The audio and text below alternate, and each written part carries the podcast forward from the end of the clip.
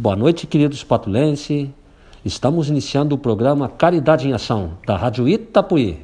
E hoje vamos entrevistar Dr. Andrei Moraes Niekenpitz. Eu não sei se falei certo, não sei, não sei, Dr. Andrei. Mas assim, agora vamos dar uma boa noite para ele aqui. Tudo bom, Marcelo? Boa noite. É um prazer estar com vocês aqui também com os ouvintes, né? Muito bom estar contigo de novo. Eu faz tempo que não dou uma entrevista e estava com saudade de, poder falar com as pessoas. A gente quando fala na rádio, a gente se identifica e se sente próximo da, das pessoas. E eu sinto falta desse carinho, desse contato direto com o povo, sabe? Meu sobrenome é russo, né? É bielorrusso. Enia Krasheviks. Enia Krasheviks. Pois então, a gente teve a oportunidade de conversar, de fazer entrevista, que foi antes das eleições. E agora esse programa aqui, é claro, ele vai uh, entrevistando todas as pessoas novamente, autoridades políticos. Tu representa, na verdade, o Partido dos Trabalhadores, o PT. Não sei se tu, se tu é o presidente né, do PT ou quem é o presidente. O presidente é o Edenilson, que teve sido entrevistado por ti algumas, algumas semanas atrás, uma ótima entrevista, por sinal, né? Com muito orgulho, é um grande presidente, uma, uma liderança generosa do nosso partido. Certamente, uma, uma entrevista muito inteligente, respostas muito boas que ele deu no programa. E agora a gente vai ver as tuas também, as tuas ideias, porque a gente oportuniza que as pessoas que estão em casa escutando é, participem desse diálogo com a gente. E esse é o primordial, né? É dialogar com as pessoas. É o que a gente gosta de fazer. Eu, pelo menos como petista, me identifico assim. Eu gosto de estar conversando com as pessoas, estar ouvindo as pessoas, estar construindo coletivamente todas as ações. Mas, assim, o, uh, esse nome aqui, Quero que tu verbalize novamente ele, da Rússia. Fala um pouquinho dessa origem aí da Rússia. E também tu está aprendendo essa, essa língua, é muito difícil. E russo, acredito. Pois é, Marcelo, eu tive um período recluso por uma perda grande pessoal, assim, né? E a gente estando recluso, a gente vai buscar algumas outras coisas, né? E eu sempre tive um momento que gostaria de aprender a língua dos meu, meus avós paternos, né? Só que esse momento nunca tinha chegado. E nesse momento chegou. Então eu comecei a aprender a tatear algumas coisas na língua russa, só que é um problema, assim, porque o alfabeto é outro. É o chamado alfabeto cirílico, que foi criado há muito tempo atrás por, por dois monges, né? Mas assim, então parte já de uma leitura diferente. Não é um chinês, não é um japonês com aqueles desenhos todos, né? Mas o alfabeto cirílico ele, def... ele vem do grego, ele tem alguns sinais diferentes, algumas letras diferentes. Então eu estou sendo alfabetizado na língua russa, né? É o primeiro passo, eu acho que é com humildade, eu sou uma pessoa humilde para tudo nessa vida. Tu nasceu aqui em Santo Antônio, André? Eu sou porto-alegrense, mas resido há 21 anos em Santo Antônio e sou cidadão patrulhense, com muito orgulho. E quantos irmãos tem a tua família grande? O teu pai, a tua mãe ainda estão, estão vivos? Na realidade não, estão comigo no céu, né, Marcelo? Uh, eu sou filho único. Então, para mim, por isso essa perda recente foi bastante difícil, né? Mas nesse período de reclusão que a gente também a, se alimenta e se prepara para levantar novamente e vai estudar, vai buscar outros conhecimentos. Né? Eu, sou, eu sou uma pessoa que estou sempre estudando, porque eu estou sempre cheio de projetos. A minha vida que, são projetos. O que, que tu está estudando agora, atualmente? Eu estou fazendo a minha segunda graduação, a segunda faculdade. Estou né? no segundo semestre de Educação Física, estou procurando um estágio na área, estou estudando o alfabeto cirílico, que é o primeiro passo para o russo, né? E estou estudando algumas questões de fé também. Tenho mergulhado bastante na minha fé, resgatado a minha, a minha fé, então... E por que educação física? Tu escolheu educação física? Psicólogo, né? Passando para a educação física. Por quê? Na realidade, eu trabalhei muitos anos com a psicologia e com a dor, né? A gente fala que trabalha na saúde mental, mas trabalha com a dor, né? E a educação física e também a área da arte, elas, elas promovem saúde mental, elas, elas são a verdadeira prevenção em saúde mental, se a gente for ver. Tanto o esporte como a cultura e as artes são o que realmente pode salvar a segurizada. Então, no momento que uma pessoa que pratica mais esportes, a tendência é, de repente, ela não entrar em depressão ou ter menos problemas na parte da psicologia? Com toda certeza, e principalmente com a questão da dependência química. Lembrando assim, a questão das artes, da música, do teatro, de tudo isso e do esporte, é o que pode salvar a nossa gurizada, principalmente aqui em São Antônio, da questão da dependência. Do tráfico infantil também, já tem criança traficando no nosso município, né? Então, no momento que tiver, por exemplo, uma, uma criança dependente ou alguém dependente química, se ela for uh, tocada para o lado do esporte, for incentivada para o esporte, para a cultura, certamente existe muito mais possibilidades dela dar a volta por cima e sair daquela dependência química? Sim, então tu, tu vês assim, na realidade meu trabalho segue uma continuidade, né? Mesmo não atuando mais como psicólogo, eu me aposentei da psicologia, eu sigo atuando e cuidando das pessoas, só que de uma outra forma. E aí esse tempo de isolamento eu também preparei um projeto sobre isso, sobre esse resgate de adolescentes, levei levei para o nosso secretário da Cultura, Turismo e Esporte, Cristiano Quevedo, levei para a equipe do Departamento de Esportes. Eles ficaram bem empolgados com o meu projeto e a gente está conversando sobre uma possível parceria para a implantação dessas ideias, né? Vamos mandar um abraço então para o Quevedo também. A gente teve a oportunidade de fazer um programa com ele. O secretário Quevedo se revelou uma grata surpresa para mim, até por não ser uma pessoa partidária, né? Ele, ele, tem se tornado um bom amigo. Eu tenho me reunido com ele, tenho trocado ideias. Ele é uma pessoa que sabe ouvir, que não se coloca. Antigamente, os secretários aqui em Santo Antônio se colocavam como príncipes e o prefeito era o rei, né? Muito inacessíveis. Se colocavam numa espécie de corte imperial. O secretário Quevedo não faz esse perfil. É uma pessoa muito acessível, que ouve, que dialoga no mesmo nível com a gente tem se revelado um bom amigo. E tu acha de repente que que pode ainda ter alguém fazendo esse papel de corte imperial? ah, pois é, agora. O poder muda muito as pessoas, né, Marcelo? Infelizmente, muitas vezes para o mal, né? Só o tempo vai nos responder essa tua pergunta, né? Mas assim, ó, e por que será que o poder muda as pessoas na psicologia? A vaidade, né? A vaidade, as questões do ego, as questões da, da, do orgulho que as pessoas uma grande um grande defeito do ser humano é o orgulho né? E a vaidade o orgulho a ambição são todos defeitos próximos né? Um alimenta o outro. São fogueiras são bicos do fogão um alimenta o outro o gás passa por todos. A pessoa vai ficando cega de algumas coisas é, vai esquecendo algumas coisas mais íntimas que têm mais valor, né? Eu penso que as amizades, as relações, o conhecimento, tantas outras coisas têm muito mais valor do que o poder e que o dinheiro, né, Marcelo? Mas agora com essa pandemia, e as pessoas tiveram muita oportunidade de refletir e talvez se voltar mais para dentro também. Tiveram, mas será que aproveitaram? Eu te devolvo a pergunta. Eu acho que foi mal aproveitado esse momento. Infelizmente, porque foi um grande momento para a humanidade refletir as suas ações e o que busca, né? Tem questão de preservação do planeta mesmo que a gente vive, né? Que as pessoas não dão a mínima, né? Eu acho que Deus nos deu uma oportunidade, nós desperdiçamos. E quando a gente faz uma pergunta, Logo, na nossa cabeça vem a resposta. Olha o que aconteceu essa semana no Afeganistão, Marcelo.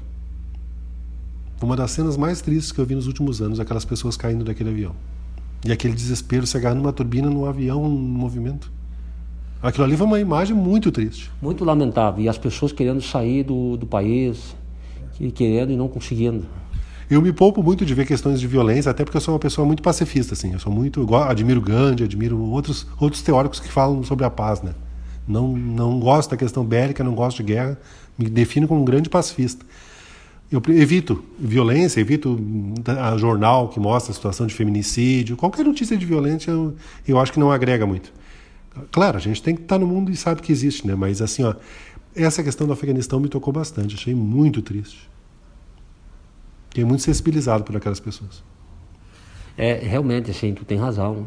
Eu acredito que é muito lamentável no momento que a gente precisava agora de pontos de saída, de, de áreas de vitória, de, de paz e também preocupações com a saúde, com a situação econômica da retomada, de uma pós-pandemia, e aí então ainda tem pessoas fazendo guerras.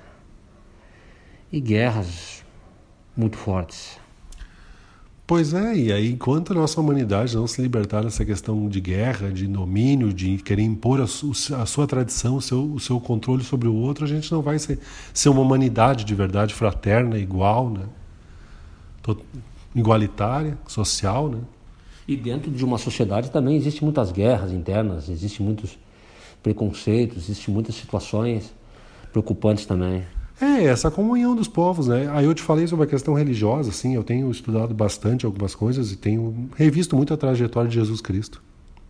E dos valores, do tipo de pessoa que ele era, do que ele pregava, né? E nessa trajetória de Jesus Cristo, nessa revista dessa trajetória, o que está te chamando a atenção? A gente sempre gosta do que a gente admira também, né? Do, do, que a gente se identifica, né? Eu me admiro muito da que gosto muito e procuro ser assim a questão da humildade, mas a questão do desapego eu tenho gostado bastante.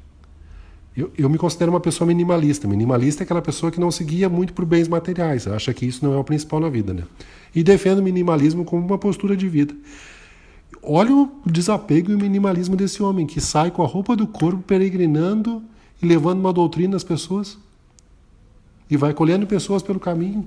Olha o que eles tinham, onde dormiam, como se acomodavam, né? Olha a coragem, o desprendimento material desse homem. Isso sim, que lição de vida. Prova é que a riqueza dele não estava em nada material, nem um relógio de pulso ele levava. Sim, toda vez que ele se expressava nas suas palavras, que hoje formam a Bíblia, são palavras que tão profundas que, que a gente consegue é, a solução de muitos problemas hoje na nossa vida pelo ensinamento dele. É muito atual. Andei relendo também algumas passagens da Bíblia dentro dessas leituras e o quanto é atual, assim, e o quanto ele não se deslumbrava com essa questão de poder, né?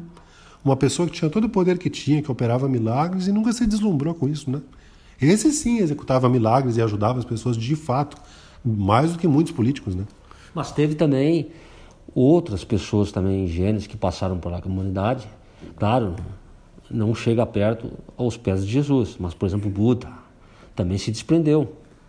Também desprendido, Gandhi também. Gandhi foi um grande homem, né? Eu admiro muito Sócrates também. Foi um teórico grego Por maravilhoso. Por que tu admira Sócrates? Sócrates também tinha esse viés da, da humildade, né? Ele sempre devolvia, quando ele era perguntado alguma coisa, ele, ele, fazia a pessoa refletir, a pessoa chegar na própria resposta. Ele nunca, ele nunca foi dogmático dele dizer assim, a verdade é essa. Ele fazia um diálogo com a pessoa, levando a pessoa à própria conclusão do que era a verdade para aquela pessoa, né? E não em verdades absolutas. E Sócrates também né? era desprendido de questões materiais também, né? Até porque verdade absoluta ninguém tem. É divina, não é humana, né? Tem, tem acreditado ninguém é dono da verdade. E faz sentido. Sim, então assim, então esses exemplos assim, não sei se a gente também por esse momento tão difícil da humanidade e também por questões nossas vai buscar esses exemplos, mas o quanto eles são atuais, né, Marcelo? E o quanto a humanidade, voltando ao nosso, ao nosso raciocínio, não aproveitou esse momento. Daqui a pouco Deus nos deu essa pandemia como uma privação e a humanidade evoluiu pouco com isso. Talvez tenha que vir outras pragas, né? Do apocalípticas aí. Pra... Tu acha que, que pelos estudos bíblicos e aquilo que tu está estudando agora, na verdade, pelo que eu entendi, a pandemia ela te fez muito bem, assim, no sentido de voltar para dentro, né? de se mais ainda, porque a gente já te conhece, né? Tua postura, tua conversa. E isso está te fazendo muito bem. Mas tu acha que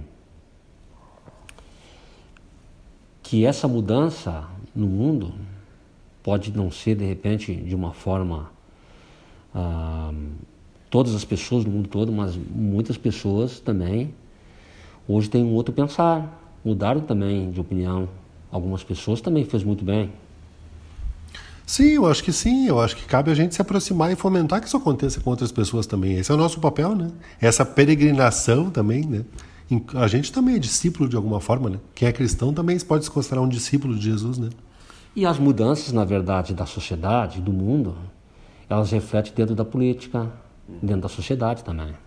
Mas o bom da política é isso, a paixão da política é isso. Ela é um, é um caminho para levar uma condição de vida mais digna às pessoas. Eu faço política por isso, pelo menos. Não é para o meu enriquecimento pessoal.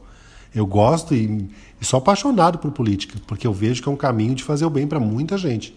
É um bem coletivo. É diferente de eu ir lá e fazer um bem para o meu vizinho, ser caridoso com ele. Lindo.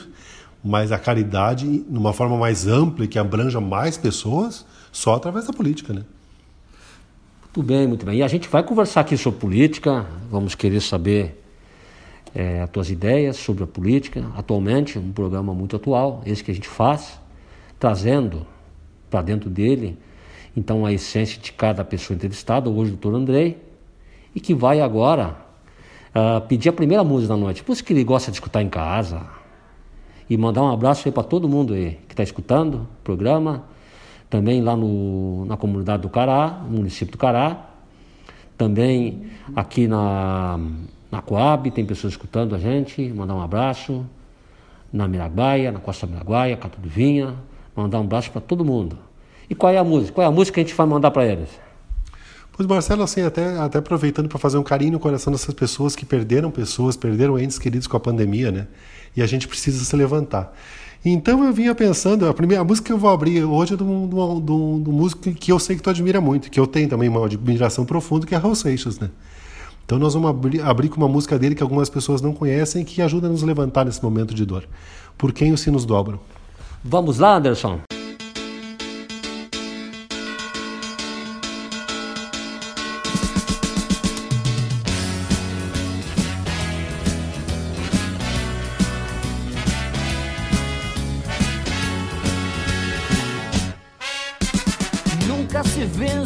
Guerra lutando sozinho.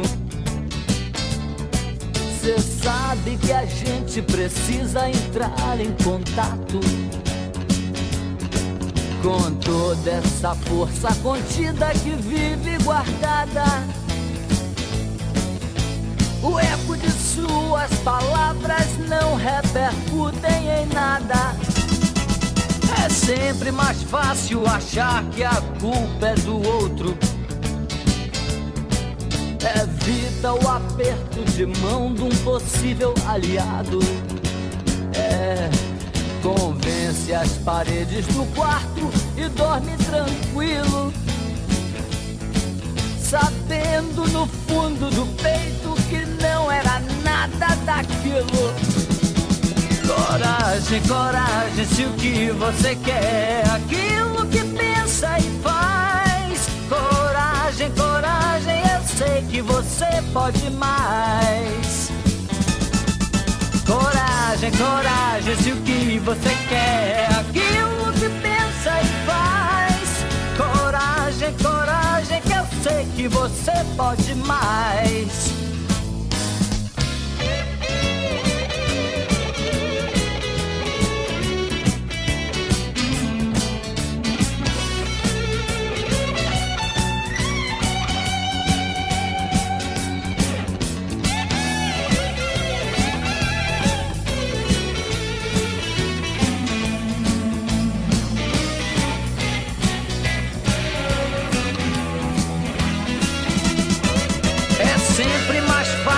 Achar que a culpa é do outro. Evita o aperto de mão de um possível aliado. Convence as paredes do quarto e dorme tranquilo. Sabendo no fundo do peito que não era nada daquilo Coragem, coragem, se o que você quer é aquilo que pensa e faz. Coragem, coragem, que eu sei que você pode mais. Mas, coragem, coragem, se o que você quer é aquilo que pensa e faz. Coragem, coragem, que eu sei que você pode mais. Coragem, coragem, se o que você quer é aquilo que pensa e faz. Coragem, coragem, eu sei que você pode mais. Coragem, coragem, se o que você quer é aquilo que pensa e faz.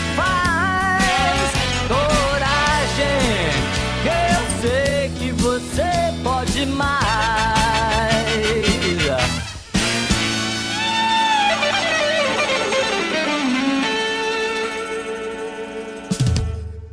Voltamos ao programa Caridade em Ação, da Ratapuí, e hoje então entrevistando o Dr. Andrei. Dr. Andrei, que tem muitas coisas para nos contar aqui, e agora a gente vai falar do momento atual, da pandemia, ou pós-pandemia, e também naquilo que ele pensa da pandemia, na parte social, na influência dela também em cima da sociedade. Doutor Andrei, que foi candidato a, a prefeito de Santo Antônio da Patrulha, vai nos falar agora o que, que ele pensa sobre a pandemia, pós-pandemia, e daqui para frente como ele acha na visão dele que vai ser. Difícil, né, Marcela? Quando a gente acha que está terminando, que está saindo desse problema, vem uma nova cepa e se renova, e se renova e parece que isso não tem fim, né? Tem, tem umas novas cepas com nomes, de vários nomes. Tem a Delta, tem a, a Alfa. Olha o, alfabeto, grego- olha o alfabeto grego aí, vai longe de começar isso aí. Mas assim, ó, então, complicado, né? E, e aí é complicado também porque, de alguma forma, politicamente, alguns governos estão usando a pandemia para tampar a sua falta de movimento, assim, né? Falta de, de ação, né? Então, é, acaba também sendo justificativa, sendo um pouco desculpa para algumas coisas, né? E não pode, né? Eu acho que a gente tem que reagir também, né? E tem muitas coisas que a gente não fica sabendo, que são escondidas da gente. Através da, infelizmente, de pessoas que estão no poder, na política. É, a gente falava de informação, né, do quanto o papel do rádio. Tu falou que é um grande admi- admirador do rádio e eu também admiro muito. E tenho uma história muito bonita com o rádio desde a infância, assim. Hoje em dia, com a questão da notícia, a gente não sabe o que é real, o que que não é, né? É muito difícil ter esse filtro da notícia verdadeira e do, do fake news, né? Então, mesmo em relação à pandemia, assim, também se, se, se saiu, abriu muito e muitas versões, muitos boatos, muitos interesses por trás, né? Então ficou difícil ter uma, um diagnóstico preciso de algumas coisas, né? E aí algumas pessoas mal intencionadas se aproveitam desse vácuo para serem negacionistas, para dizer que a doença não é tão séria assim e, enganar o povo de alguma forma, que é muito perigoso, né? Porque é uma questão de saúde pública, né? A nossa cidade, infelizmente, essa semana eu andei bastante aí pelo centro, as pessoas não estão usando máscara mais, né? O que, que é isso, Eu Marcelo? fiquei sabendo que o que está aumentando agora os casos de vírus na cidade. Mas as pessoas não estão mais usando máscara, é difícil, né? Sabe, as pessoas. Voltou aquele negócio de tu estar de máscara o tempo todo na rua e as pessoas te olhar torto, né? Pô, brincadeira, né? Estão brincando com uma coisa séria. Aí, É porque a vacina, ela tem um. ah, não tem 100% para imunizar uma pessoa e também tem pessoas que ainda não se vacinaram, não se fizeram a segunda dose e tem gente que não fez nem a primeira dose. essa semana nós tivemos duas perdas, dois artistas bem conhecidos que já tinham se vacinado, tinham tomado as duas doses, né? E faz tempo já. E tanto Tarcísio Meira como Paulo José, né? Não impediu que eles tivessem problemas, né? E que viessem Verdade, verdade, boa lembrança. vieram a falecer, né? Porque a gente também tá to- todas as pessoas, todas não, mas muitas pessoas têm comorbidades. Então a vacina não é um salvo-conduto. Ah, agora eu posso abrir o peito, rasgar a camisa e sair na rua. Não é assim, gente. Tem que continuar se cuidando. Mas tu que foi candidato a prefeito, imagine só se tu fosse prefeito hoje. E na parte econômica também isso afetou a, as empresas, no modo geral tudo, né? Afetou bastante, mas a gente tem que buscar soluções, né? E, e, e- aí me, me volta muito a questão do debate, né? Porque são, eram campanhas diferentes, com objetivos diferentes, né? A campanha do prefeito atual, que um- tinha um viés mais econômico, mais liberal, né?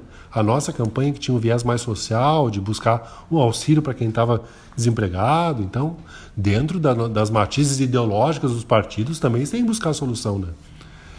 Eu vi uma coisa que eu previ na campanha, aconteceu esses dias no município, não me lembro qual, que estava oferecendo um auxílio já para as pessoas.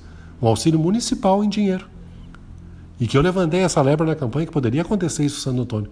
Talvez se eu tivesse na prefeitura nós estivéssemos fazendo isso já nesse momento. Mas o povo, o povo preferiu uma outra forma de administrar, que é mais voltada ao desenvolvimento econômico, aos grandes empresários, ao fomento de emprego, de tecnologia. Só que isso precisa acontecer, né, Marcelo? De repente pode demorar muito para acontecer. Pode, porque não é tão simples. Uma coisa é a gente falar e prever e querer ter boa vontade, só que executar não é simples. E aí tem pessoas que têm famílias, crianças, é, tá faltando o feijão e o arroz lá já. É aí que aí volta essa questão do viés, né? Para mim, o mais importante não é essa potência econômica, essa pujança econômica, é satisfazer o básico para o maior número de pessoas possível. Que todas as pessoas tenham um básico e daí elas vão ascender socialmente. A pirâmide para nós começa de baixo, não de cima. E- Essa é a visão da esquerda, essa é a visão do petista. Quando, quando tu fala em pirâmide, como assim de baixo para cima? Ah, a questão da desigualdade econômica, né? Muito, poucas pessoas ganham muito e muitas pessoas ganham pouco ou nada no Brasil, né? Então a maioria das pessoas está embaixo dessa pirâmide, por isso é um formato de pirâmide.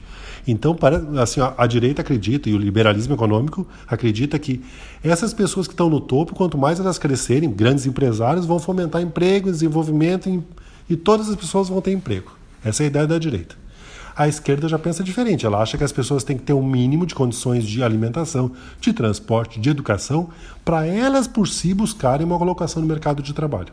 Fazer a sua própria história sem depender do patrão. Tu entende? Então são duas formas de ver o mundo, né? Por isso que eu te digo, de repente, nesse momento, se nós estivéssemos na prefeitura, a gente estaria pensando em dar comida para as pessoas. Botar comida na mesa, primeiro. Sim, e também uh, trabalhar com envolvimento social, trazendo a sociedade também para esse programa, lembrando ela que existe isso. E não, de repente, é, escondendo ela, não sei se acontece isso aqui ou não, teria que fazer uma avaliação maior na qual eu não tenho condições. Mas, infelizmente, muitas coisas prioritárias, elas não são tão divulgadas como deveriam ser divulgadas né, pela sua necessidade. Sim, e aí a questão da fome, da falta de emprego, do desemprego, da crise econômica é uma questão pontual, né? A barriga está roncando. E aí na campanha a gente viu isso, promessas de, de emprego. E, e, nós, o nosso partido, trouxe uma proposta viável que era um aumento do programa de frentes emergenciais de trabalho. São essas pessoas que limpam e varrem a cidade, arrumam as praças. Isso dá um salário mínimo e é uma contratação simples, que não envolve muita burocracia. Então nós iríamos tirar recursos de cargos em comissão para botar nesse programa e contratar mais gente. Uma coisa simples, para dar emprego rápido para as pessoas. Ainda mais no momento de pandemia. Só que as pessoas escolheram outro, outro programa de governo, e tudo bem, né? Mas eu te digo assim, dá para fazer rápido algumas medidas, né? Só que a gente tem que cortar na carne em outros, em outros lados para poder fazer isso. Sim, nós não podemos esquecer que existem pessoas que vão estão batendo na porta já, estão estão precisando de ajuda. E a gente não pode simplesmente tapar os olhos e dizer que está tudo bem, porque não está. Não está, e aí que está. E algumas questões são urgentes. Então a gente tem que conseguir maneiras viáveis de combater isso e achar alternativas, né? E essa questão de emprego, de solidariedade, de economia popular solidária, que é uma ideia muito interessante também, de troca que não envolve um dinheiro. Que ideia é essa aí? Eu não sou propriamente uma pessoa entendida disso, eu tenho uma noção, né? não, não domino o assunto, mas assim, ó, são trocas que as pessoas fazem de serviços, serviços, alimentos, por exemplo. Eu, eu sei cortar uma grama, eu vou lá e corto uma grama em troca de uns 5 quilos de farinha que o meu vizinho pode me dar porque ele não vai usar. Eu sei cortar cabelo, eu vou lá e troco por um, uma pessoa que vai fazer o rancho para mim, vai, vai ter um carro e vai poder buscar no mercado. Então são trocas que não envolvem dinheiro, onde as pessoas se ajudam coletivamente. Por uma isso, permuta solidária. Permuta solidária. E o nome diz Economia Popular Solidária. Depois, num outro momento, elas criam uma moeda social, é um projeto muito legal, né? Que, não, que envolve um desenvolvimento social das pessoas sem precisar desse emprego formal. Quer dizer, elas vão deixar de passar necessidade se ajudando com coisas que elas têm excedentes que podem ceder um pouquinho. Quer ver coisa mais solidária do que isso? E é simples, não é difícil. A gente foi criado lá na prefeitura há pouco tempo um fórum de inovação tecnológica e tal. Por que não se cria também um fórum, é uma sugestão, prefeito, né, aproveitando o espaço, um fórum de economia popular solidária no nosso município? Eu acho que é bem interessante. É uma ideia bem interessante. Vamos colocar para ele ali e mais música e a gente vai conversar já logo em seguida, tá? que a gente quer saber um parecer dele sobre a política. E a política é muito atual sempre, nós não podemos falar política só de em quatro em quatro anos. No ano que vem tem eleição. Então a gente quer saber o que, que ele pensa sobre o presidente da República, um parecer, sobre o Senado Federal, depois estadual, e depois a gente volta para o municipal. E aí vamos falar um pouco também de eleições para o ano que vem. Tem o Lula, o Lula está vindo aí. Mas antes, qual é a música que tu vai pedir? A outra vez eu saí um pouquinho das minhas origens, fui pro reggae, o outro programa que eu vim aqui, né? Mas eu sou um grande roqueiro, Marcelo. Eu gosto muito de rock, desde pequeno, assim. Meus primeiros discos tudo. Então vou começar a tocar um pouquinho do rock internacional, fazer o Anderson passar trabalho um pouquinho lá. Eu queria pedir a música Wind of Change, do Scorpions. Olha lá, Anderson. Te vira aí. Vamos lá, Anderson.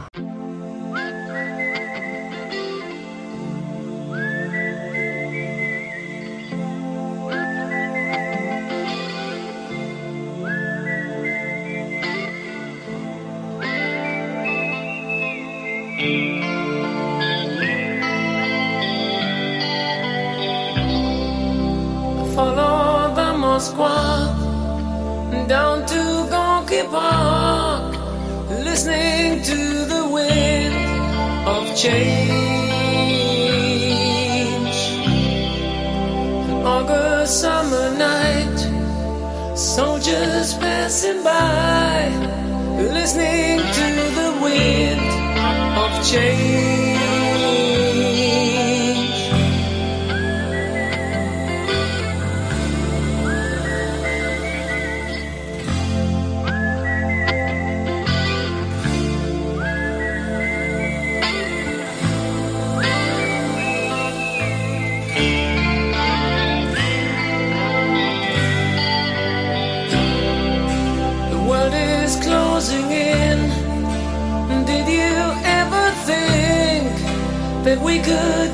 of loss like brown.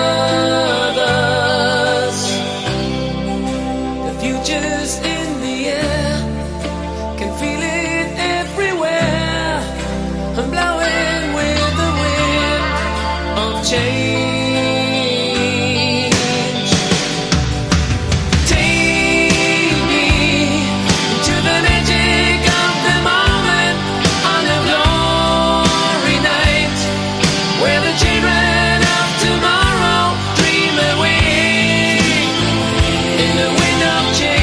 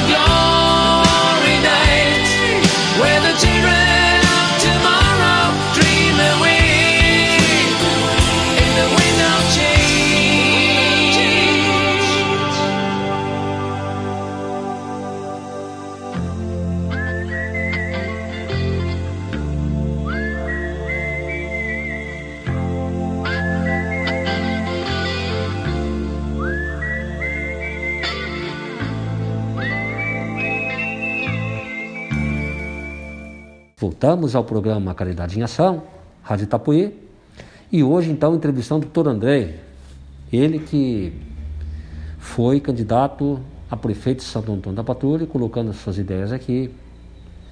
Doutor André, fazer uma avaliação então do governo federal, do presidente da República, do Senado Federal, eh, desse período de pandemia, pós-pandemia e agora no momento atual, qual é a tua avaliação? Eu fico pensando, né, Marcelo? Um tempo atrás o presidente falava que a pandemia não era tudo isso e que o Brasil precisava andar, que, que o emprego não podia parar e tudo isso, né? Ele falou, fez muito esse discurso, né, negativista. Mas agora, depois de tanto tempo de pandemia, que se espera que o governo e tenha um programa de desenvolvimento para o país, né, que faça o país andar, o país não anda, né? Já que ele acelerava muito esse processo, a gente sente falta de uma política econômica, de uma tem, política tem de que ter um programa, um programa social. Qual é o programa que esse governo tem? Sendo social, de educação, de desenvolvimento econômico, de geração de emprego, de habitação. Tem nome de alguns programas, mas qual é assim? Ó, se eu te perguntar, qual é um programa que marca esse governo? Por exemplo, que nem foi Minha Casa Minha Vida, vamos supor, no governo Lula. Qual é o programa que a gente pode citar assim, de lembrança, de cabeça assim, ah, foi tal programa, governo Bolsonaro? Não tem. Então ele- eles falavam muito isso, né, de, de que a pandemia não podia paralisar o país, mas a pandemia avançou, a vacina começou e está e tá andando, né, as coisas estão caminhando, e ainda a gente não tem um rumo nesse governo, né? É um governo que não desceu do palanque para administrar ainda. né? Me passa um pouco isso. Parece que ainda continua sempre em eleição. Só que eleição passa, né? A gente defende as bandeiras, depois todo mundo, como a gente falou no outro programa, desce a bandeira e vai administrar, vai conversar, vai tentar buscar o bem das pessoas. Só que esse governo se preocupa mais com a próxima eleição do que administrar o país. Está chegando no final do governo já e a gente não tem um programa que marque esse governo. É um governo vazio de programa social, de programa educacional, de programa de saúde pública. E tem um desentendimento também entre os poderes. Ah, sim. E agora tá começou, começa a chegar perto da próxima eleição, as pessoas começam a se bandear conforme o vento, né? Então elas começam, um a querer aparecer mais que o outro, né? Cada um buscando um holofote, né? E buscando uma, algum carguinho depois, né? Buscando achar, achar uma aliança que ele para a próxima eleição. E já olhando ali, a pesquisa já está do lado, já está dentro no bolso ali. Quem é que está na frente? Eu vou me aproximar desse fulano. Principalmente Brasília é muito assim, né? Muito holofote, muito essa dança do poder, né? Então tu acha que o presidente da República, o Bolsonaro, saiu mal então, na, até, até o presente momento? Eu acho que foi o presidente mais fraco como presidente dos últimos anos, né? Mais fraco, assim, fraco de, de proposta, de projeto, de preparo para ser presidente. Hoje a gente vê que ele é uma pessoa que, que não é preparada para ser presidente de uma nação, né? Sabe que eu, tu sabe que eu gosto desse tema de, do estadismo, né? Que é proteger, que é o pai do povo. Ele não foi pai do povo em momento algum, né, Marcelo? no momento que a gente mais precisava na pandemia de, um, de da gente de aparecer um líder olha a gente eu tô aqui nós vamos vamos amenizar a situação e tudo enfim isso não aconteceu assim de uma forma concreta assim claro houve distribuição de dinheiro através de auxílios mas não houve nunca assim um amparo mais profundo de um líder Olha, Marcelo, vamos, vamos pensar assim, um presidente da República que faz o pronunciamento na nação tendo que ler, que a gente vê que ele está lendo todo o texto. Pô, eu que sou um Zé Ninguém que estou aqui contigo, a gente nem pauta tem. Eu não estou lendo nada, não trouxe um papel. O Marcelo está de prova. Vocês podem perguntar para ele na rua se eu trago alguma pautinha, alguma coisa. Nem apontamento eu não trago. De peito aberto. Tô... Nem eu também estou conversando contigo. Eu não trago pauta nenhuma. E olha só, se, se, a gente consegue fazer isso, como é que um presidente da República, né? É o cara tem que ser o cara mais preparado pra, da, do país, né? Pensando numa questão ideal, assim. Mas esses dias eu fui ver um pronunciamento, ele foi, foi, foi o melhor pronunciamento dele. Mas por quê? Porque ele leu o tempo todo, estava com os olhos, todo mundo via que ele estava lendo não, disfarça, não sabia nem disfarçar, que nem o William Bonner e a Fátima Bernardes. Sim, sim. E aí a gente vai descendo lá para o governo do estado do Rio Grande do Sul. E o governador do estado, uma avaliação? Pois é, né? Aí é um maquiado, né? Nosso governo ele faz o mal, mas fala de uma linguagem doce, né? Um pequeno príncipe, assim, é um maquiado. Ele acaba. Como assim maquiado? Por que maquiado? Porque ele também não, não, não, não cuida, né? não zela, não, não tem programa, não tem programa também, outro governo vazio também de projeto, né? Só que o, só que o nosso governador é muito preparado, né? Fala bem, se posiciona bem, se veste bem, tem uma imagem bonita, política, assim. Gera confiança, gera carinho, as pessoas têm uma admiração pelo nosso governador, né? É um homem bonito, né? Então ele tem palavras doces e as pessoas caem um pouco nessa conversa doce dele, assim, né? Mas eh, olha o que ele está fazendo com o patrimônio do nosso Estado. Com empresas que dão lucro, Marcelo. O Banrisul tem lucro de, de bilhões. A Corsã é uma empresa lucrativa também, mês a mês. Está desmontando tudo isso. A Procergs, que as pessoas não conhecem, durante a campanha eu fui me informar sobre a Procergs. Né? O que, que ela fazia? Ela faz o, a, a inteligência tecnológica do Estado, sabe? Ela é tipo, eh, sabe aqueles filmes que tinham computadores gigantes onde todos os dados ficavam ali? A Procergs é um pouco isso, é o cérebro de inteligência do, do Estado. Então, o nosso Estado já é bem atrasado em algumas coisas em relação a São Paulo, outras potências né, no país. E ainda tu, tu voltar, daqui a pouco, voltar para Aí, aí não, não privilegiar uma, uma, instituição que faz pesquisa em tecnologia. Então, daqui a pouco nós vamos voltar para também para algumas coisas impressas aqui também. Quer dizer... Tem a CE, no fim, tá, ele está vendendo então patrimônio do público. A CE foi o preço do Toyota Corolla, né? E, pô, vender uma empresa como a CE, que tem capilaridade no Estado, todo vendida por um preço de um carro usado, Marcelo. Como assim? Explica isso aí pra gente. Do que tu diz? A vender por um preço de um carro Corona. é, que assim, ó, só o patrimônio das linhas, do material, né, do cabeamento que tem no estado inteiro a CE, valeria milhões. Mas foi pago, foi pago 100 mil reais, por em torno de 100 mil reais, não me lembro o valor exato, que é o preço de um carro usado. Um valor simbólico. Um valor, sim, valor simbólico em função de uma dívida gigantesca que a CE tem. Só que assim, ó, esse capital de material bruto vale muito mais do que isso, né? Mesmo, mesmo tu descontando essa, essas dívidas, essa, esse, esse, essa estrutura, agora achei a palavra, estrutura que tem no estado inteiro, isso vale milhões, né? Então quem assumisse teria que pagar um valor justo, um valor sério, não uma, uma piada dessa, né? A troco, a troco de bala, uma estatal, uma empresa que, tem, como eu te falei, tem essa capilaridade no estado inteiro. É, é uma coisa da gente pensar, como tu falou no início do, do programa, lá são, são perguntas que a gente precisa refletir. E é importante a gente fazer perguntas para a gente mesmo, para a gente refletir.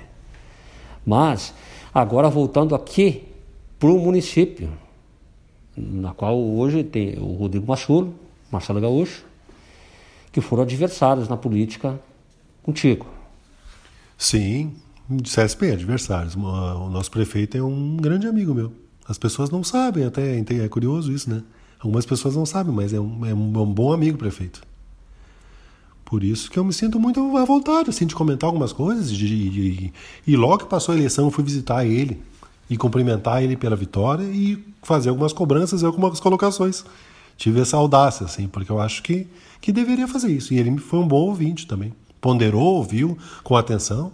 E na administração, tu acha que como é que tá, ele está saindo? Claro, são apenas praticamente oito, nove meses. Eu acho que é muito cedo, né, Marcelo? Acho que tem boas iniciativas, tem algumas secretarias melhores do que outras, algumas se destacam mais. Uma coisa que a gente não pode duvidar do prefeito é da sua boa vontade, da vontade de, de acertar, de fazer um bom governo. Isso eu não duvido, pela pessoa que ele é, né? Só que não é fácil, né, sentar naquela cadeira e estar naquele gabinete. Eu acho que a, a, a vida também exige muito, a experiência de vida exige muito para estar naquele lugar, né? Talvez em algumas questões, assim, ó, até voltando um pouco à época do prefeito Daisson, talvez a experiência de vida do ex-prefeito Daisson tenha conduzido ele a tomar algumas decisões que tem ajudado ele em vários momentos. Não sei, eu não estava lá para saber, né? Mas eu acho que, por exemplo, o enfrentamento do coronavírus, no início do coronavírus, eu acho que pode ser um, pode ser um exemplo, onde ninguém conhecia a doença e o Dyson, pela experiência de vida, pela serenidade, fez um ótimo gestão do, da doença, né? Do, do, combate ao corona, principalmente no início, onde ninguém tinha dado nenhum, né? A gente estava numa total insegurança. Então, o conhecimento técnico, científico para ser prefeito junto ao conhecimento de vida, junto ao viés humanístico, ajuda a ter o apreço pelas pessoas, a ter um amor, a ter um carinho incondicional pelas pessoas. Então, são muitas qualidades que essa pessoa tem que ter para ocupar esse cargo, né? E o prefeito tem essa boa vontade, tem algumas qualidades dessas que eu falei, claro, tem outras qualidades também, mas não é fácil o papel dele. Sim, por isso que todos, toda a comunidade também deve procurar uma forma também de ajudar o que, que eu posso ajudar o, o público? O que, que eu posso ajudar o prefeito, os vereadores a fazer uma administração melhor? E não só criticar, criticar, criticar. É, eu acho que aí é uma diferença muito grande. Até foi bom tu colocar isso, Marcelo. Uh, o, o, partido, o outro partido que disputa a eleição, o PMDB, faz um outro tipo de crítica. Né? As pessoas cobram um pouco do PT que a gente seja mais enfático em criticar a administração. Eu pensei que, de repente, o PT tinha uma bandeira mais para crítica, assim, que, porque a gente escuta alguma coisa ou posso estar errado? Eu acho que o PT patrulhense difere um pouquinho, assim, eu acho que pelo menos na, na, na, minha pessoa, eu não sou esse radical que as pessoas esperam, e não você. E eu já disse isso, já tive um debate dentro do partido sobre isso, que algumas pessoas que esperam esse radicalismo comigo não vão ter. Eles vão escolher outra pessoa para fazer esse tipo de, de embate. O meu, o meu embate vai ser sempre de ideias.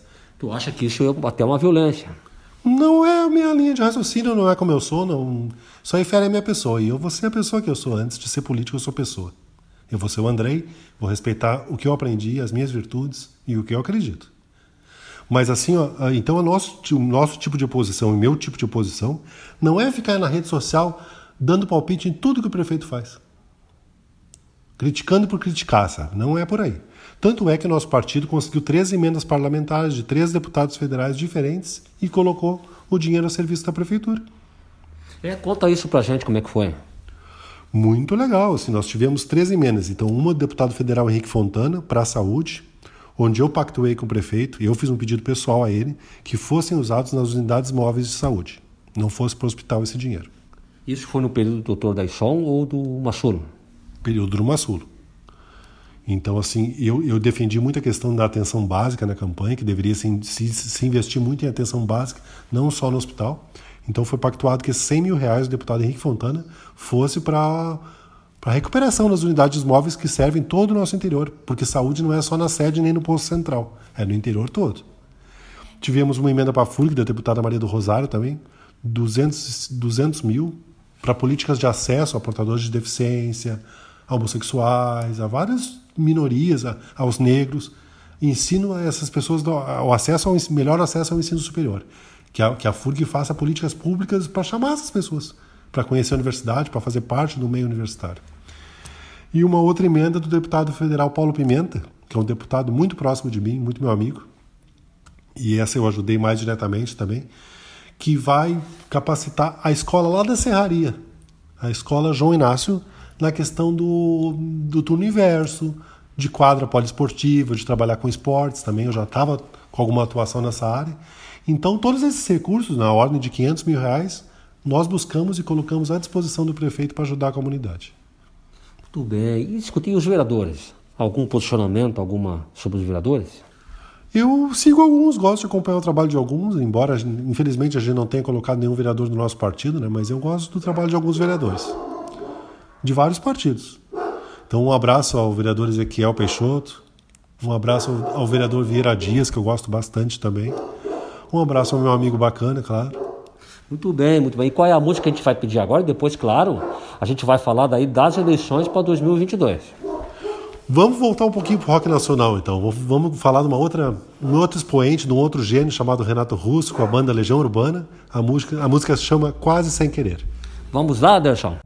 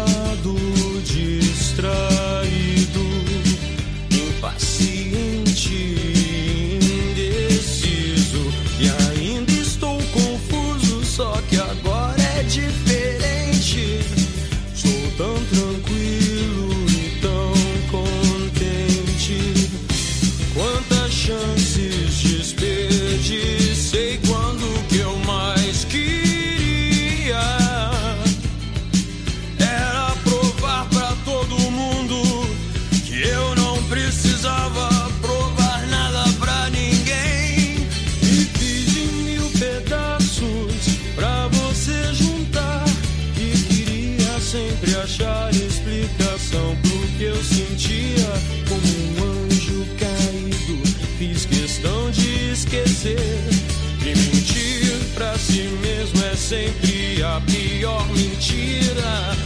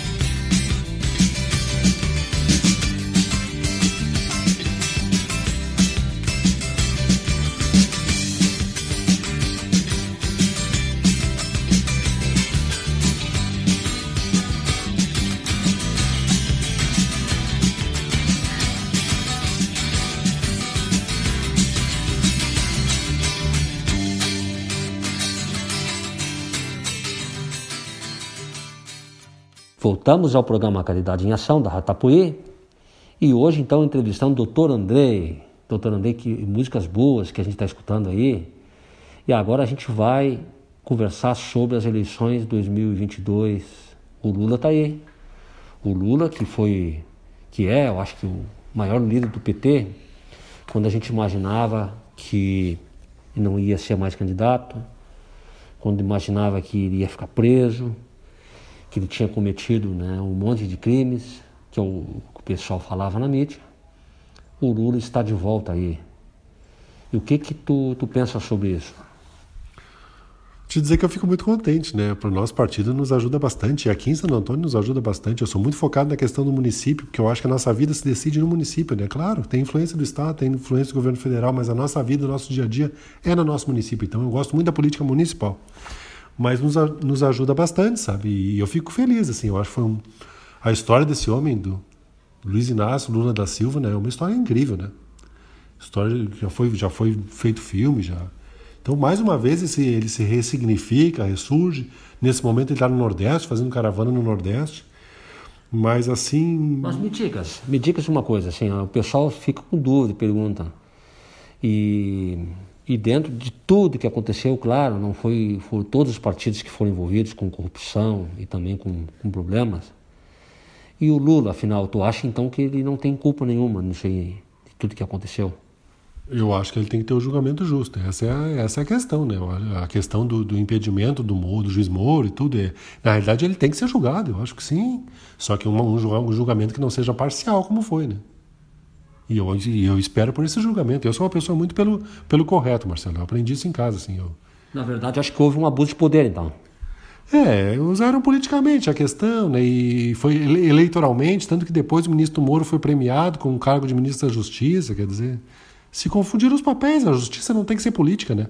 Ela tem que ser isenta, né? Arbitrária, isenta. Justiça não tem, não tem que estar junto com política. Que nem o procurador da República também, às vezes se omite por questões também políticas. Né? Tem que ser coisas, são instâncias separadas, né? Sabe que na internet a gente encontra tudo, né? Tem tudo que é assunto e da maneira como tu quer. E tem alguns comentários que de repente prenderam ele porque senão ele ia atrapalhar na eleição ou coisa assim. Sim, para não ser eleito também. Né? Então, mas assim, eu acho que a verdade vai vir à tona, né? Eu acho que a gente quer que a verdade venha à tona e não seja feita com uso eleitoreiro, assim. Mas, mas a questão do Lula eu acho que vai além um pouco dele, assim, Marcelo. Uma opinião, uma coisa bem pessoal minha, não. Até não falo como partido, falo como pessoa.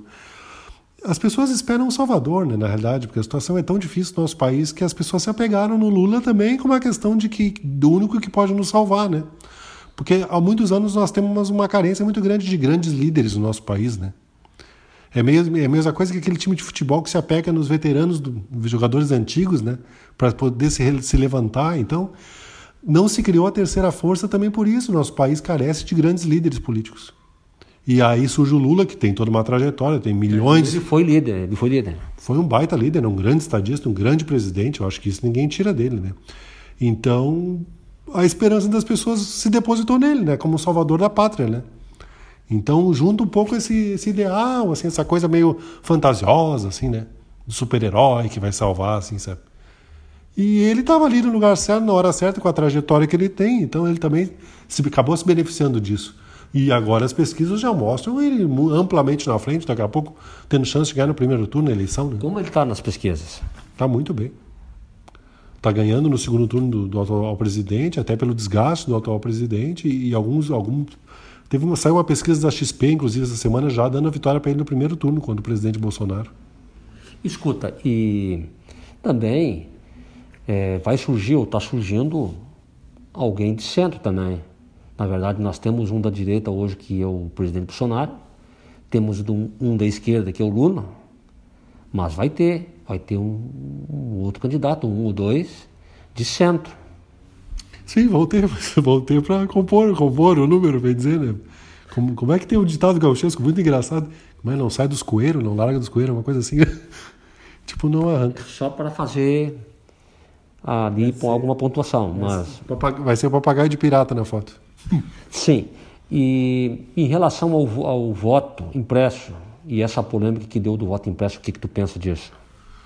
Olha, Marcelo, eu vou brincar um pouco com a situação. Assim, a gente vê muita coisa na internet, eu fico, acho engraçado, né? Tá, tem muita gente também pedindo outras coisas, assim, que volte, volte o orelhão de ficha, que volte, que se largue os computadores, que volte para o mimeógrafo nas escolas também. Então vamos voltar Sim. com isso tudo aí.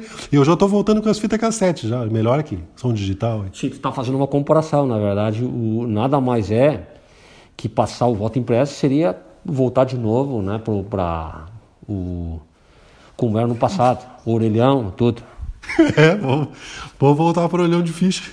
Telégrafo, sei lá, várias coisas. O fax também, quem tiver em casa já peça, leve alguma assistência técnica, alguém que possa arrumar. E... Mas certamente isso será que não é, de repente, medo de perder algum cargo, algum poder, alguma coisa de alguém? É, na realidade é medo de perder a eleição, né? Aí tu vai te apegando em várias coisas e a gente tem um receio muito grande também de um golpe militar, né? Que de, que de fato essa milícia toda, essas pessoas, esse armamento coletivo aí dos apoiadores e não questionem uma perda de uma possível eleição e, e tem, tem, tentem fazer um golpe, né? Eu tenho muito receio disso, Ivan. Eu tenho medo que seja uma eleição muito violenta, né? E também é, tem eminência também de greves. Já ouvi comentários de greves de, que poderá ter uma greve dos caminhoneiros, também do INSS, enfim. Mas é que tá difícil viver no Brasil, né, Marcelo? Ah, 112 reais um botijão de gás, quase 7 reais um litro da gasolina. Olha o preço de tudo. E eu até estranho as pessoas não estarem na rua protestando sobre tudo isso, né? E na verdade, é, o salário não tem aumentado de acordo proporcionalmente com o aumento da cesta básica e também da gasolina. Eu sei que com a pandemia que foi um fenômeno. Teve que ter aquele aumento, mas será que vai ficar para sempre? Não vai baixar mais? Você pode o preço da carne? Pois é, olha só a situação então. E aí, aí que eu te pergunto, aí o governo não toma uma atitude em relação a isso. Qual é a atitude que tomou em relação ao emprego esses dias? De flexibilizar o vínculo trabalhista. Vai, vai, vai, vai permitir as empresas contratar pessoas pelo, por, por meio salário sem nenhum vínculo empregatício, sem nenhum direito social perdendo todas as garantias trabalhistas. Pois isso vem desde Getúlio Vargas, é uma construção no país, não é de um partido, né? O direito trabalhista foi constru construído a duras penas, é toda uma caminhada histórica, né? Então é muito triste perder isso, as pessoas perderem a segurança do emprego, do mínimo de segurança no emprego. E, e assim, ó, e também é judiar, né? Pagar meio salário para uma pessoa. Quer dizer. E sem direito nenhum trabalhista.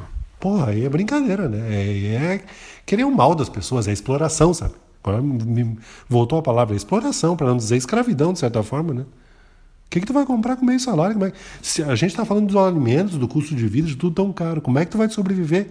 Com um salário tu não sobrevive, com meio então não existe, né? Não tem como. Sim, sim.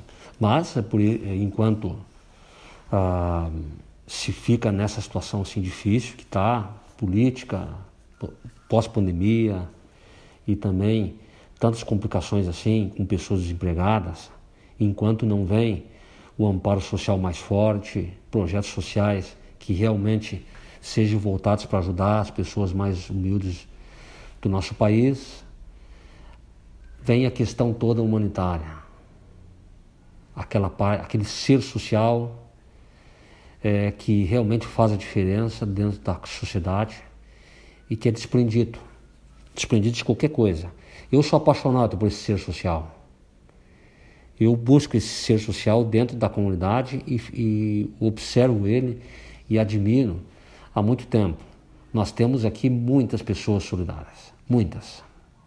Inclusive, eu vi uma cena na frente de um mercado, agora no sábado,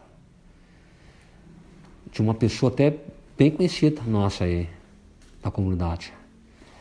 E, inclusive, ela é do PT, por coincidência do PT. Olha só.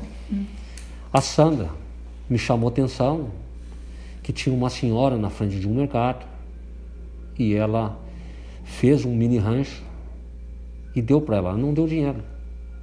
Como outras pessoas muitas vezes vão lá e dão né, um dinheiro, dão um, um, um tocado, né, uma esmola. Ela foi lá e fez um mini rancho e eu consegui pegar essa cena. Bom. Então são cenas que a gente que marcam na gente, dentro da gente e que me chamou muito atenção realmente, e não só ela. Eu conheço a pessoa dela, sei que é uma pessoa muito solidária. Mas tem pessoas aqui na nossa cidade que não precisam, de repente, de uma entidade filantrópica ou estar vinculadas a uma associação de bairros, ou podem até estar vinculadas, mas são pessoas que ajudam muito e fazem muita diferença. São essas pessoas é que vão modificar o mundo. É verdade, parabéns pelas palavras. E ah, também te parabenizo pela tua trajetória. As pessoas às vezes estão nos escutando não sabem, mas tu tem uma trajetória de muitos anos da caridade, né, Marcelo? Procuro fazer a minha parte e não faço mais que a minha obrigação. Não é nada a, a mais. É, é um Como de repente possa as pessoas imaginar de alguma forma, a gente vai fazendo naturalmente aquilo que a gente pode fazer. Quero aproveitar também e mandar um abraço para a Sandra. A Sandra é uma grande mulher, Marcelo. Admiro profundamente ela como pessoa. Bah, é uma, das, uma, uma lição de vida conviver com ela. Foi uma das coisas mais bonitas da campanha. Uma campanha linda que a gente fez junto, mas conhecer a Sandra mais a fundo e, e partilhar tantos momentos com ela foi uma das maiores emoções da minha vida. Assim.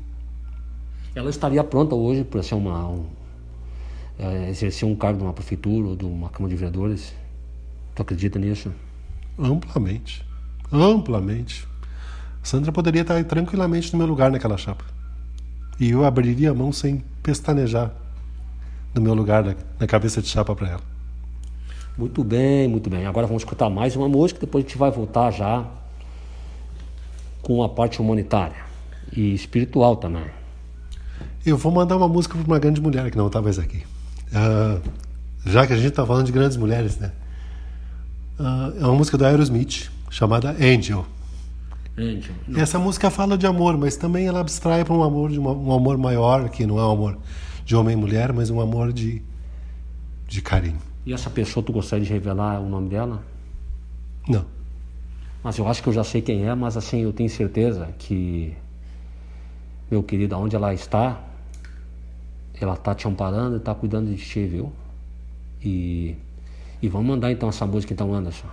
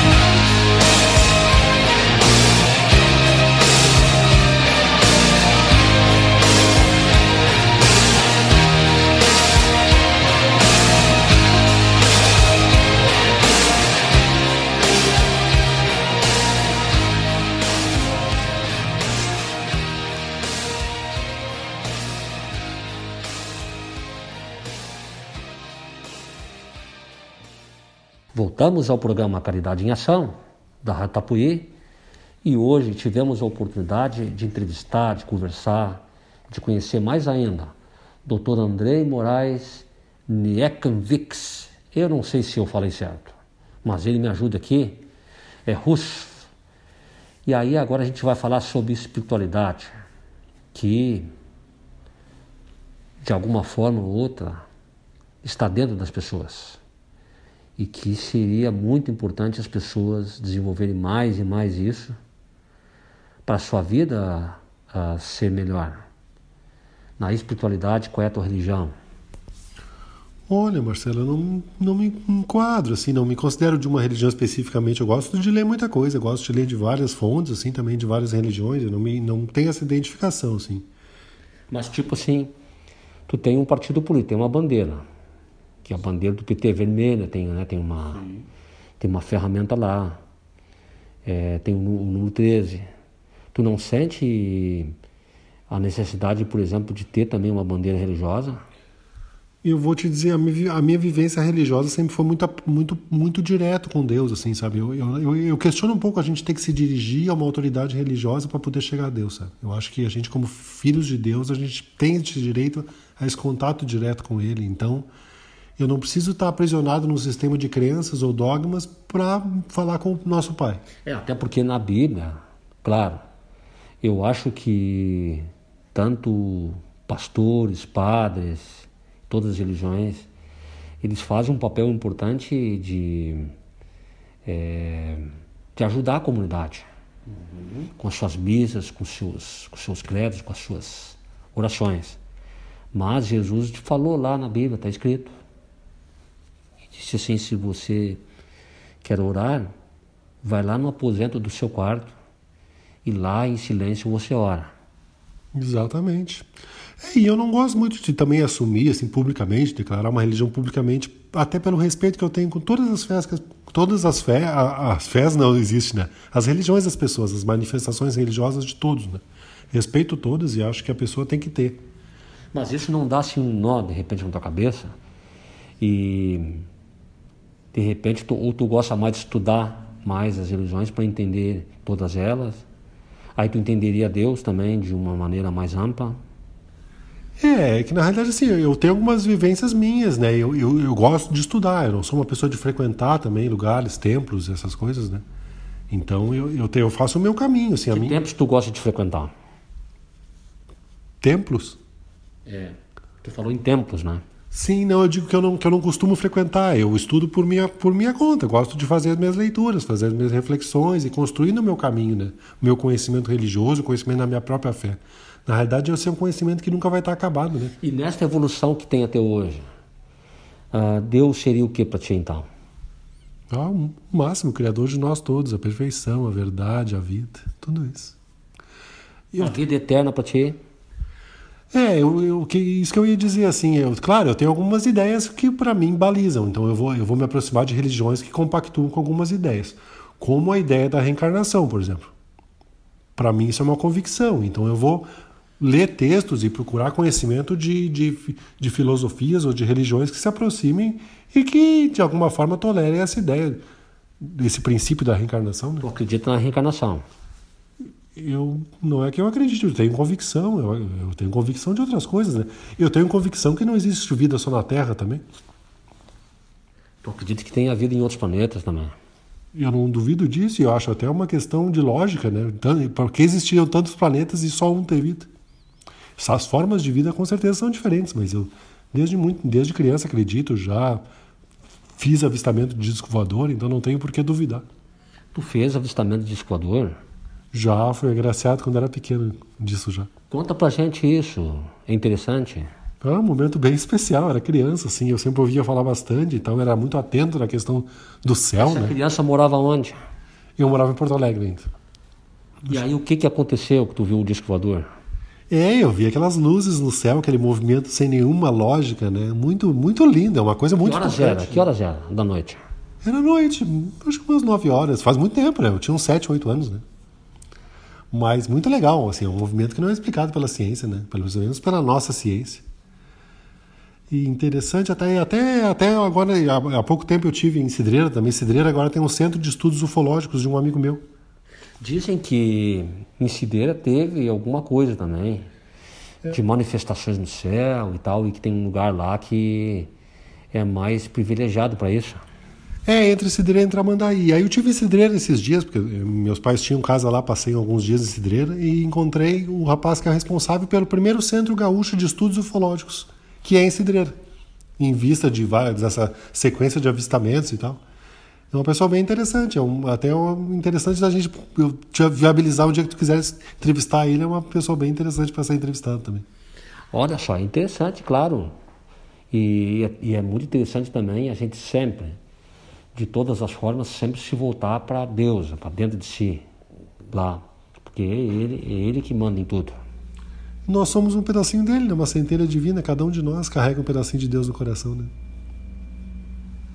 Nós somos uma centelha divina, cada um de nós carrega Deus no coração. Ó, que bonito, que bonito já, olha, é uma baita de uma mensagem. E o que, que tu diria para as pessoas então que estão em depressão, que estão em casa, que estão desempregadas, que já está faltando lá o arroz e o feijão, para que ela possa se levantar e dar a volta por cima?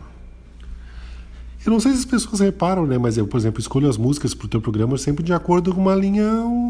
Eu tenho uma ideia, assim, não é uma escolha aleatória, né? Então dá uma olhadinha nas letras do que eu botei. Hoje em dia é muito fácil o YouTube. A música é bom, então, é isso? A música é libertadora da nossa alma, né? Ela alegra a alma, né? Por isso que muito tempo foi proibida até antigamente, porque as pessoas não podiam ter essa felicidade, né? Era considerado paganismo isso, né? E tu acha que uma pessoa escutando música pode já encontrar ponto de saída? Ajuda bastante. Mas eu acho que as pessoas têm que buscar, buscar, buscar a sua verdade, através da fé, através de se realizar como pessoa, buscar o que vai fazer elas felizes, né? Acho que o sentido da vida é ser feliz, Marcelo. Por exemplo, assim, ó, é, desculpa a pergunta, é, eu pergunto pro o André, não o doutor André, entendeu? Mas a gente sabe que ele tem conhecimento de psicologia. Uma pessoa que está com os pensamentos obsessivos, que está atormentada, como que ela poderia em casa não deu tempo de procurar um médico, tal. Tem essa, essa pandemia também que dificulta a poder ir em casa se restabelecendo aos poucos. Uma ideia rápida, tá? Já que eu estava falando do YouTube, né? É a meditação, viu? Tem meditação de 7, 8 minutos. A meditação, para as pessoas que não sabem, ajuda a controlar a ansiedade, regula a nossa respiração, faz a cabeça parar de funcionar um pouco, que às vezes a gente não dorme, tem muita insônia de preocupação com as contas, com tudo, e a gente não dorme, né? Fica virando na cama e não consegue dormir, não, não consegue dar aquele branco para descansar, né? Então, assim, ó, tem meditação de 7, 8 minutos. Tem uns videozinhos rápidos aí na internet. Uma, um nome até que me vem agora, Carlos Cassal. É um, um youtuber muito legal, assim, que tem Isso um... alivia. Alivia, alivia bastante. Então, hoje em dia também, essa coisa da gente estar tá em casa, vamos usar as mídias digitais não só para bobagem, ou para sacanagem, ou para ver de, desenho animado, vamos usar para aprender alguma coisa, gente. Olha só, então que boa dica aí e agora então ele vai com a mensagem final de hoje e antes de vai pensando na mensagem final, vai pensando na música.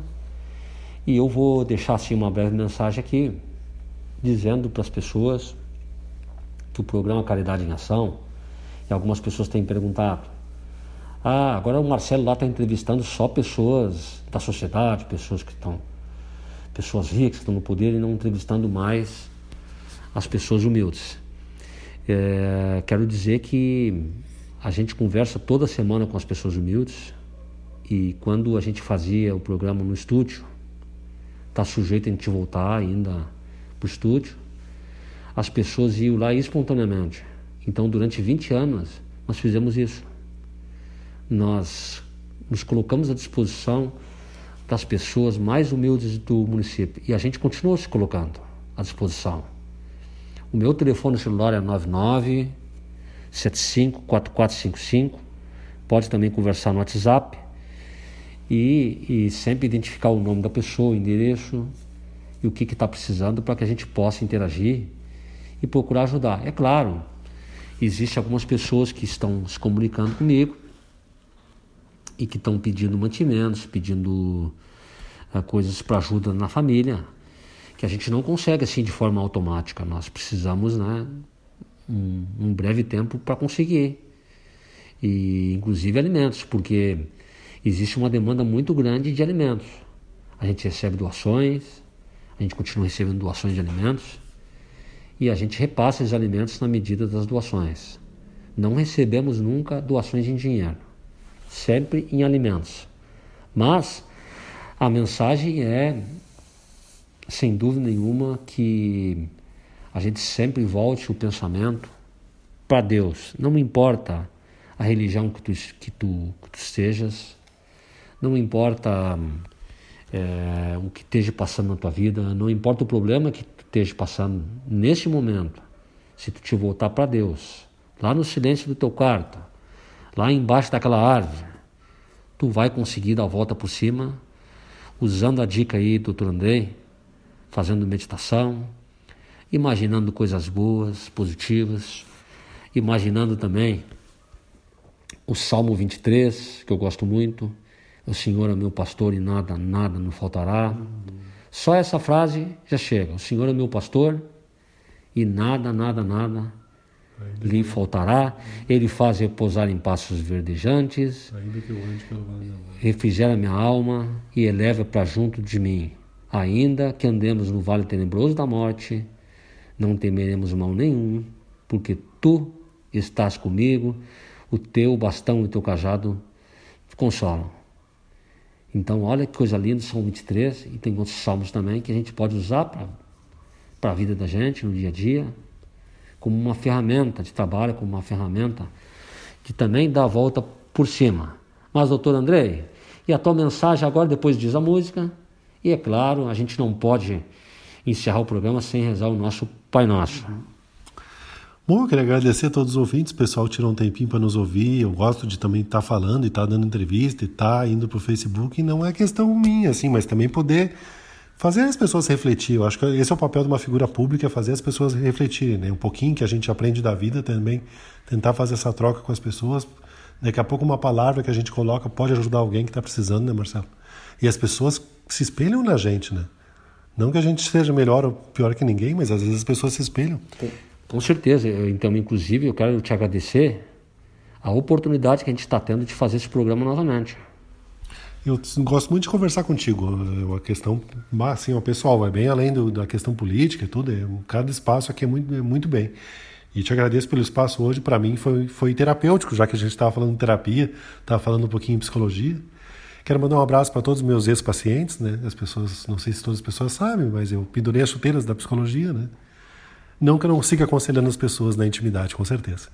Mas aí eu faço um trabalho próximo, parecido com o teu da caridade. Eu não vou divulgar isso aí, as pessoas ainda me procuram. Quase todo dia eu aconselho alguém, isso aí é minha natureza. Eu não, jamais vou me negar de dar um bom conselho para alguém, ou pelo menos tentar ajudar, né? De uma forma ou de outra. Mandar um abraço ao Saul, dizer que eu vou ter muito prazer em conhecê-lo. Mandar um beijo para Sandra. E cada um, cada uma que tirou um tempinho para nos ouvir hoje, que reflita sobre isso. Espero que alguma palavra que eu tenha dito tenha tocado no coraçãozinho de vocês. E vamos buscar ser feliz, gente. O mais importante da vida, para mim, pelo menos o sentido da vida é ser feliz. Então, se alguma coisa não está legal na vida de vocês, sempre é tempo de mudar. Acreditem nisso. Muito bem, muito bem. E qual é a música que a gente vai pedir agora no final? Nós estávamos falando de disco voador, né? Falando um pouco sobre essas coisas. E uma das minhas músicas que eu tinha pensado antes era uma música do RPM, London London, né? Mas eu queria pedir pro Anderson para ver se ele não acha uma versão do Caetano, que é mais intimista, eu acho. E o Caetano tem uma voz tão linda, né? Caetano Veloso. London London, depois vão lá pesquisar a tradução, é bem legal e fala sobre disco voador. do Caetano Veloso. Então tá, vamos lá antes. Então vamos rezar o nosso Pai Nosso. E boa noite e fiquem todos com Deus. Pai nosso, que estás no céu, santificado seja o vosso nome. Venha a nós o vosso reino, seja feita a vossa vontade, assim na terra como no céu. O pão nosso de cada dia nos dai hoje, perdoai as nossas ofensas, assim como nós perdoamos a quem nos tem ofendido, e não nos deixeis cair em tentação, mas livrai-nos do mal. Amém. I'm wandering round and round, nowhere to go. I'm lonely London, London's lovely so. I cross the streets without fear. Everybody keeps the way clear. I know, I know no one here to say hello. I know they keep the way clear. I am lonely in London without fear. I'm wandering round and round here, nowhere to go. While my eyes go looking for flying saucers in the sky. While my eyes go looking for flying saucers in the sky. Oh, Sunday, Monday, autumn pass by me. And people hurry on so peacefully. A group approaches a policeman. He seems so pleased to please them. It's good at least to live, and I agree. He seems so pleased at least, and it's so good to live in peace. And Sunday, Monday, years, and I agree. While my eyes go looking for flying saucers in the sky. While my eyes go looking for flying saucers in the sky. I choose no face to look at, choose no way. I just happen to be here, and it's okay. Green grass, blue eyes, gray sky, God bless, silent pain and happiness. I came around to say yes, and I say.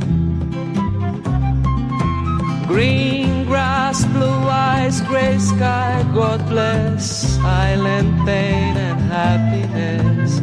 I came around to say yes, and I say, but my eyes go looking for flying saucers in the sky.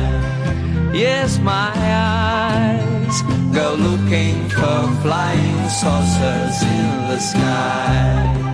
While my eyes go looking for flying saucers in the sky. Oh, my eyes go looking for flying saucers in the sky. Yes, my eyes go looking for flying saucers in the sky. While my eyes go looking for flying saucers in Oh, my eyes go looking for flying saucers in the sky.